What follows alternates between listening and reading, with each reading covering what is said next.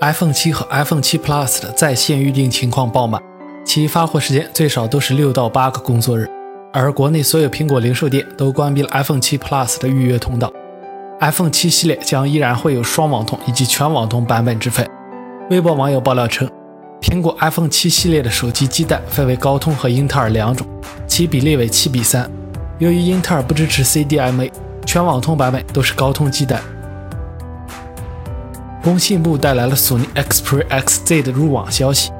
国行索尼 XZ 将采用5.2英寸 1080p 显示屏，搭载主频 2.2G 赫兹的高通骁龙820处理器，3GB RAM 和 64GB ROM，支持存储卡扩展，2300万像素后置和1300万像素前置镜头，电池容量为2900毫安时，预装安卓6.0系统，支持 IP68 防水防尘，双卡全网通和 USB Type-C 接口。机身侧面电源键支持指纹识别功能，将会在九月二十六日接受预约。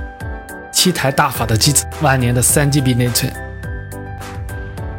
爆料达人 OnLeaks 分享了 HTC 代工的新的 Nexus 设备，Selfish 的三百六十度全景视频，正面十分简洁，依然是三颗内置虚拟按键，背部三段式设计，圆形指纹识别按钮。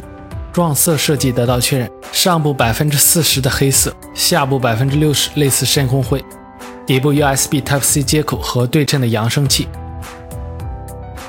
今天网友曝光了小米新旗舰的配置：小米 5S 机身厚度七点二五毫米，配备五点五英寸屏幕，支持 3D Touch 功能，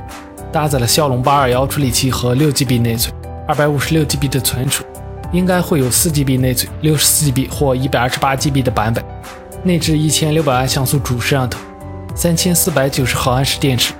支持 QC 三点零快充，提供 USB Type-C 接口和 NFC 等。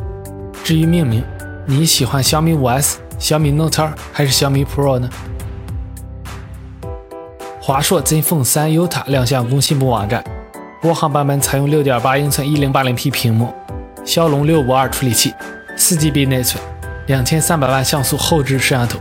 采用 USB-C 接口，四千五百毫安时电池，支持高通 QC 三点零快充技术，有金、灰、银粉三种配色，预计国行版价格在三千三百元左右。